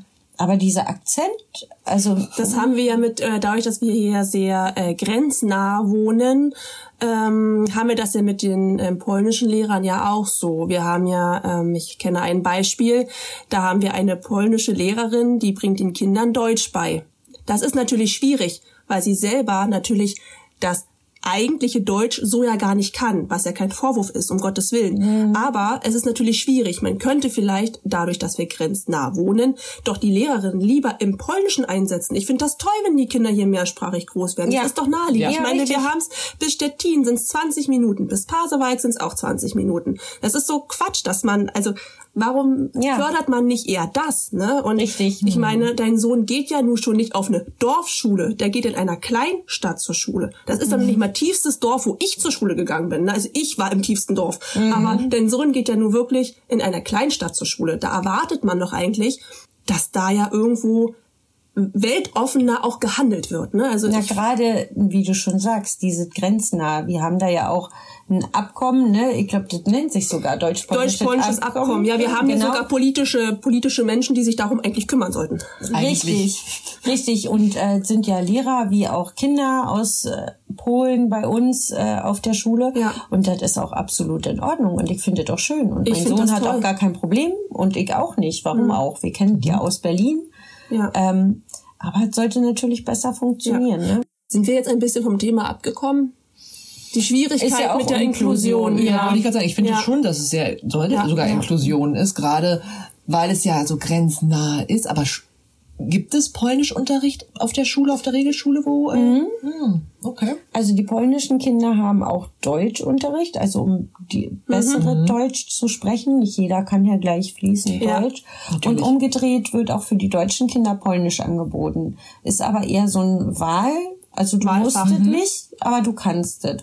Finde ich auch ganz gut. Die Kinder sind da sehr offen und melden sich echt freiwillig dafür, weil sie natürlich auch Lust haben, ihre Mitschüler zu verstehen. Ja. Die vermitteln zwar in dieser Grundschule ähm, sie sollen möglichst kein Polnisch sprechen, weil die deutschen Kinder ja die Polnischen mhm. dann schlecht verstehen. Ja. Äh, machen sie, also das ist ja wie mit uns, ne? Wir sitzen zusammen und wir quatschen so ganz selbstverständlich Deutsch. und so geht's natürlich auch den polnischen Kindern dort und die quatschen halt auch selbstverständlich Polnisch miteinander. Mhm. Deswegen finde ich es ganz gut, dass auch die deutschen Kinder da sehr Bock drauf haben, mhm. da zu verstehen. Um nochmal auf deinen Sohn zurückzukommen, wie siehst du das in der Zukunft? Also du hast ja gesagt, dass es aktuell ja schwierig ist, dass er eben auch so angenommen ist, so wie er ist. Mhm. Ähm, wie siehst du das so in der Zukunft? Was denkst du, das wird sich noch mal legen oder wirst du dich immer regelmäßiger bei den Lehrern sehen?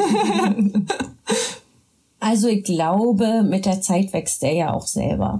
Ich glaube, er lernt schon, ähm, sich durchzusetzen. Hm. Wäre auch wichtig, denn ich kann ja nicht immer. Hm. Ne? Ich kann ja nicht immer.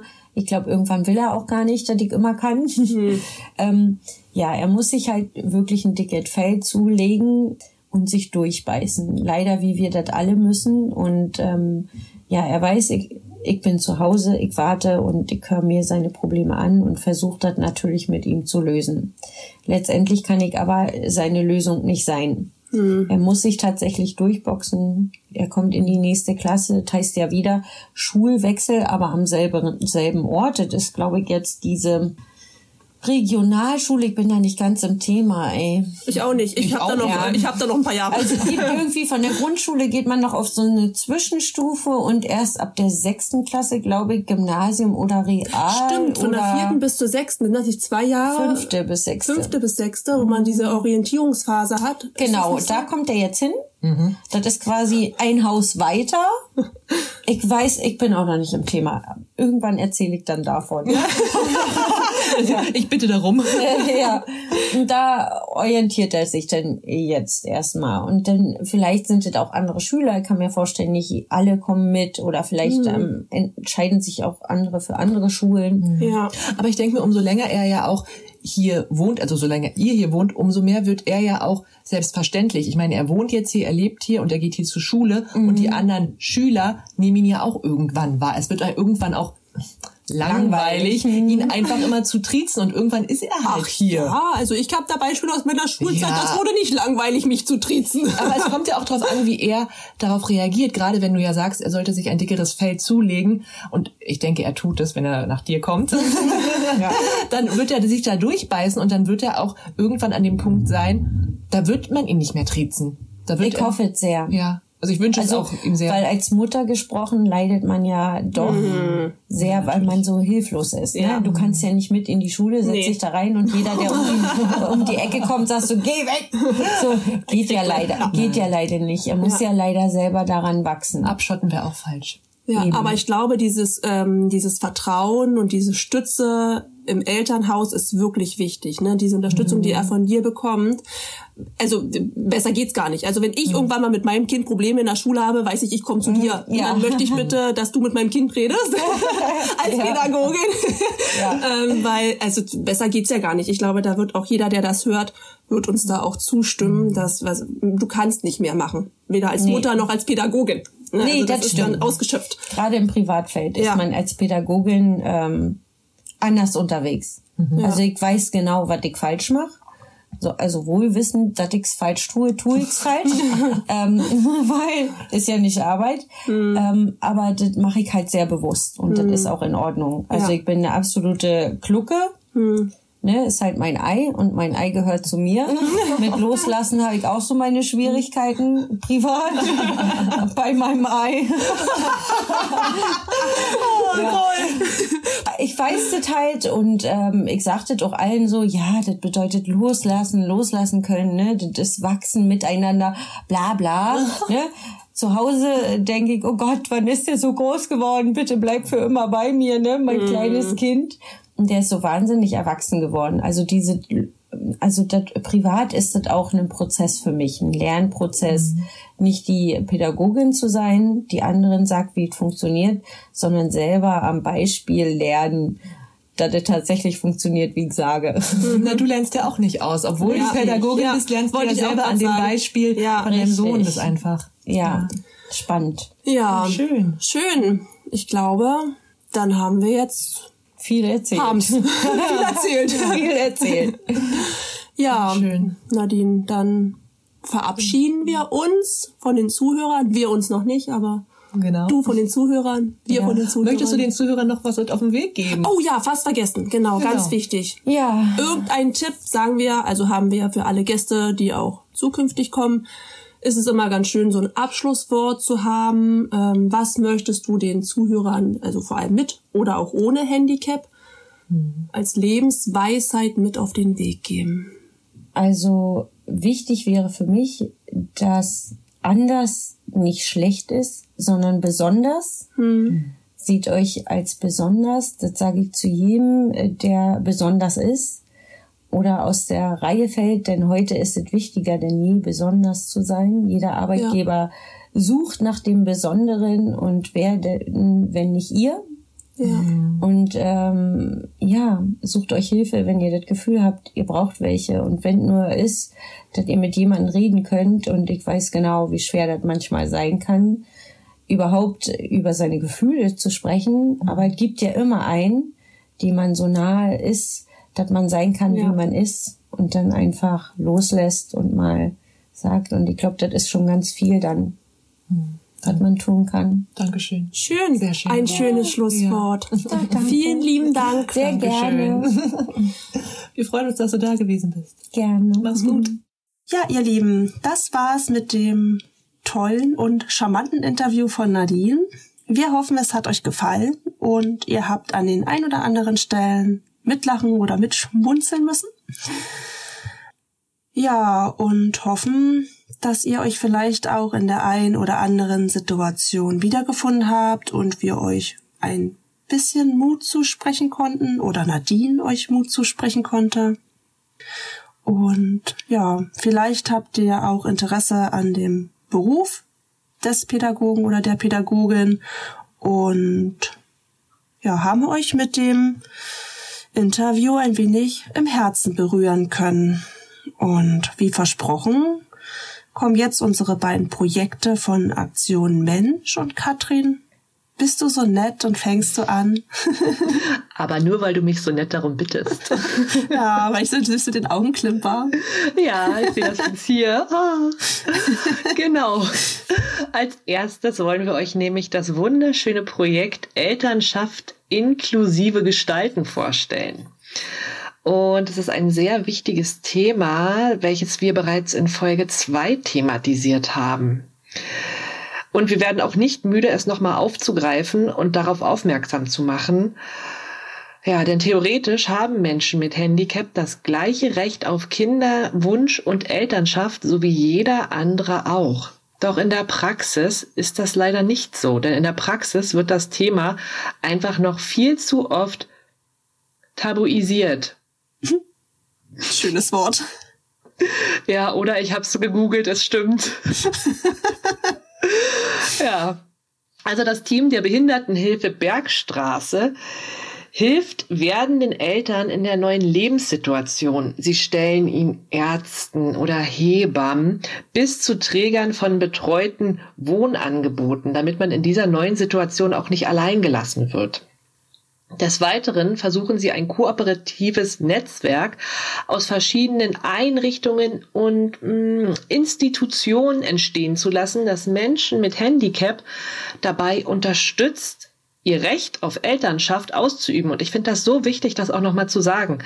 Alle Menschen sind gleich. Jede Frau hat das Recht, Mutter zu werden, wenn sie es möchte, wenn der Partner es möchte. Voraussetzung. Ja.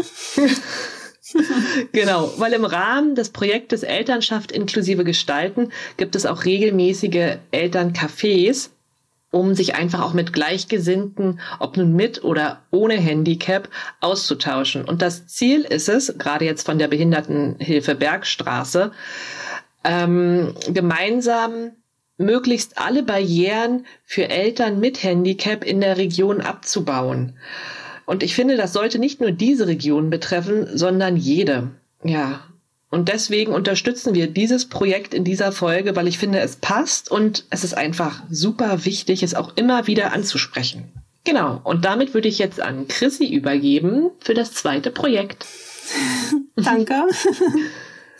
Genau. Im zweiten Projekt dreht sich alles um die Organisation Werkgemeinschaften Rehabilitation Wiesbaden. Auch ein schönes Wort. ja, Chrissy konnte lange Zeit das Wort Rehabilitation nicht aussprechen. Ich äh, verrate es euch jetzt, aber pssst. Wenn ihr wüsstet, wie oft ich dieses Wort geübt habe. ja, und die Werkgemeinschaft Wiesbaden hat sich dem großen Thema starke Kinder gewidmet, wird auch genannt Starki, deren Eltern plötzlich im Laufe des Lebens psychisch erkranken oder suchtkrank werden. Sie möchten mit dem Projekt die Kinder mit Erfahrungen stärken und ihnen zeigen, dass sie mit ihren Problemen nicht alleine sind. Für die Kinder ist es vor allem eine enorme Belastung, weil sie überhaupt nicht greifen können, wenn ihre Eltern, Mama, Papa und oder sich seltsam verhalten. Kinder können klar das Krankheitsbild ja gar nicht greifen oder verstehen. Und Kinder suchen prinzipiell ja dann die Schuld bei sich selbst und werden dadurch aggressiv oder in sich gekehrt und ja, werden halt doch irgendwo verhaltensauffällig, weil sie keine Antworten auf die Fragen bekommen. Und so beginnen dann die Zweifel an sich selbst und ich denke, das kennt jeder. Und das endet dann natürlich in einem Teufelskreislauf. Die Kinder lernen bei der Werkgemeinschaft Wiesbaden, wie sie sich in schwierigen Zeiten selbst helfen können, um sich zu Hause wieder geborgen und selbstbewusst zu fühlen. Und außerdem gibt es viele Angebote der inklusiven Freizeit, Kultur und Bildungsmöglichkeiten. Was wir aber ganz toll fanden, ist, dass die Werkgemeinschaft Wiesbaden nicht nur den Kindern hilft, sondern eben auch den betroffenen Eltern und bietet auch ihnen eine Stütze, um eben auch die Kinder aufzuklären und ja, über die neue Situation halt auch zu sprechen. Außerdem ja, gibt es dort natürlich Fachpersonal, unter anderem Sozialarbeiter, Sozialpädagogen, die unterstützen dann Kinder und die Familie an sich selbst äh, wieder zurück ins Leben zu finden. Ja, also eine Organisation, die wir ganz toll finden und die wir damit eben doch benennen wollten. Mhm. Wahnsinn, eine echt schöne Organisation. Und die Links zu den beiden Projekten verlinken wir euch auch natürlich wieder in den Show Notes.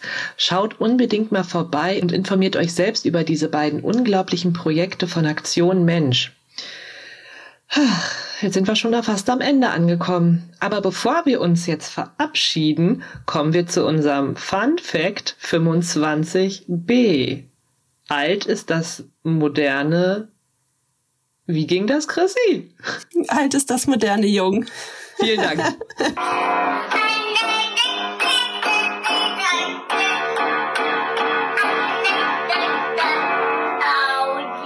ähm, ja, ich fange an. Und zwar ist es eine Geschichte, ähm, wo ich ein bisschen ausholen muss über Katrin und mein Leben. Jetzt kommen die ganzen Intimitäten und Geheimnisse raus. Oh Gott, ich bin nicht bereit Ah ja. dafür. Wäre ja auch langweilig, wenn nicht. ähm, und zwar haben Katrin und ich ja ein sehr aufregendes Freizeitleben.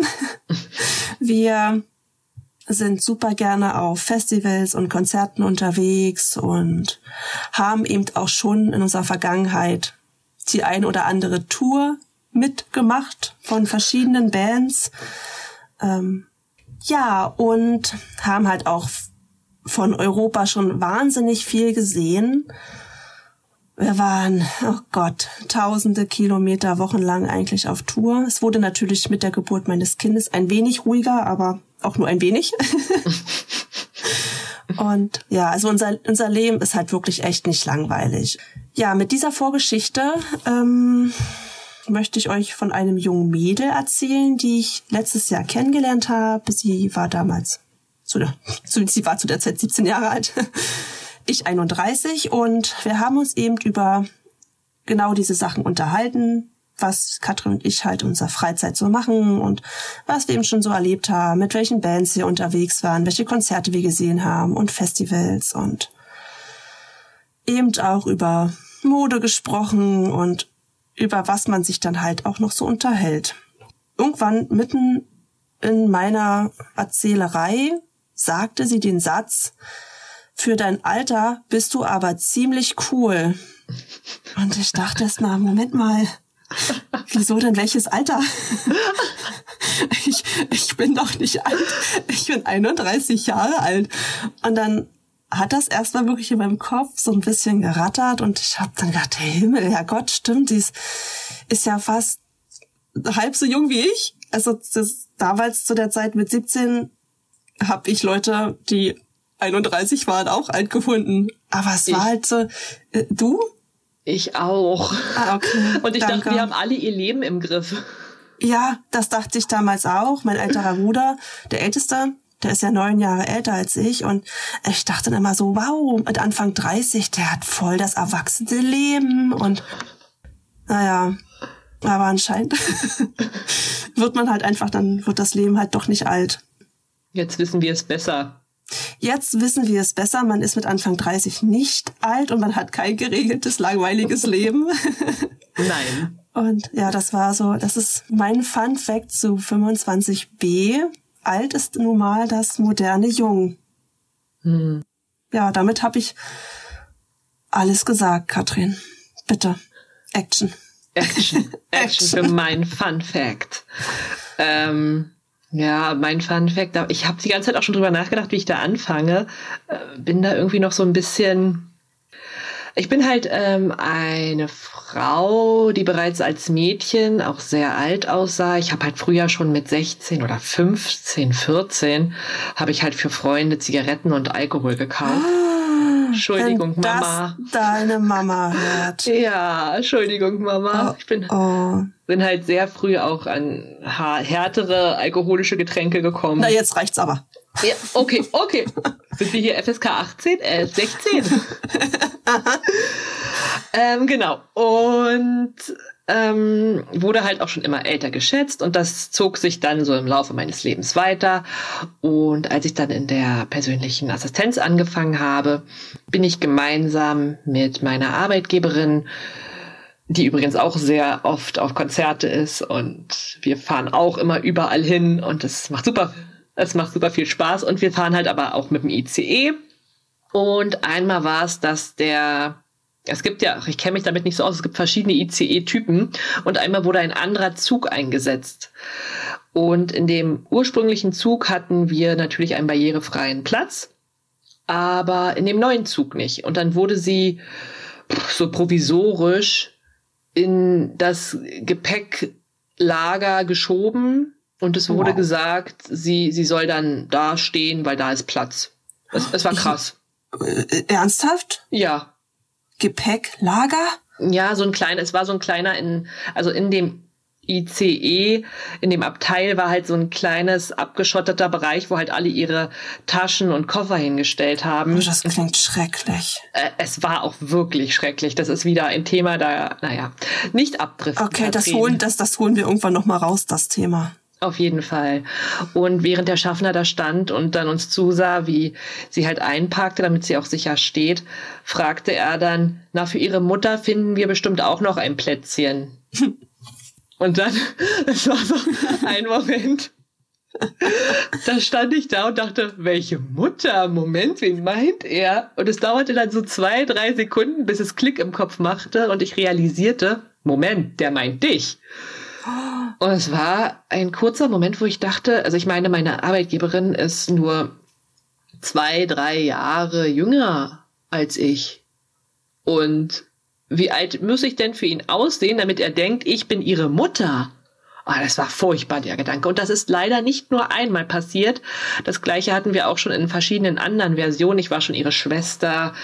Aber ihre Mutter war ich, glaube ich, jetzt bestimmt schon fünfmal. Oh, ei. Also es ist auch nicht nur bei ihr vorgekommen, das habe ich auch schon mit diversen anderen Freunden gehabt, dass ich immer als Mutter gewertet wurde und als Mutter geschätzt wurde. Mir wurde auch schon mal ein Sitzplatz angeboten, ob ich mich nicht setzen möchte. aber, aber dazu muss ich sagen, da habe ich auch noch 30 Kilo mehr gewogen. Vielleicht dachten die Menschen, ich bin schwanger. Also ihr, ihr lieben Zuhörer, wenn es euch an der Stelle wirklich in den Fingern juckt, dann tippt doch bitte mal bei Instagram auf unsere Seite und guckt euch bitte die liebe Katrin an. Die Menschen, die sie darauf angesprochen haben, sind mhm. fern der Realität. Ja. Das war auf jeden Fall mein Fun Fact. Äh, ich bin die Mutter von diversen Freundinnen, meiner Arbeitgeberin. Hm. Auch schön. Vielleicht gibt es ja auch unter unseren Zuhörern ein paar, die ähnliche Stories haben. Wenn ihr sowas kennt, lasst es uns doch bitte mal wissen und schickt uns doch dazu mal Nachrichten. Das wäre sehr spannend zu wissen. Ihr könnt es uns auch in die Kommentare schreiben. Wir freuen uns auf jede Story, die ihr uns schreibt bei unserem Fun Fact, was ihr da so erlebt habt. Ja, unbedingt. Genau. Ja, und somit wären wir tatsächlich am Ende unserer schönen und wie wir finden, sehr harmonischen Folge. Ja. Ihr findet uns wie immer unter, Achtung, auch das habe ich geübt, www.zeitgeist-der-inklusion.de. Schaut also gerne auf unserer Webseite vorbei und ja, da findet ihr natürlich auch alle Links zu Instagram, Facebook und ganz wichtig natürlich die Skripte zu den jeweiligen Folgen zum Nachlesen. Vielleicht kennt ihr ja auch jemanden, der jemanden kennt, der jemanden kennt, der eben ähm, schwer hören kann oder sogar gehörlos ist. Deswegen ja, haben wir unsere Folgen alle schriftlich zum Nachlesen auf unserer Seite. Genau, hinterlasst uns doch einfach gerne, wie bisher, auch konstruktives Feedback, Kommentare oder Likes.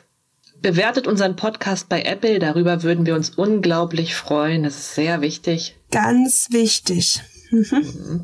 Wer Fragen zu dem heutigen Thema hat, darf uns gerne anschreiben oder findet unter den Show Notes die direkten Links zu unserer lieben Nadine. Und natürlich auch nicht zu vergessen, wer seine eigene Geschichte zum Thema Inklusion gerne vor Zuschauern erzählen mag. Habt den Mut und schreibt uns sehr gerne an. Bei uns hat jeder die Möglichkeit, seine Geschichte individuell zu erzählen. Ganz gleich, was er erlebt hat.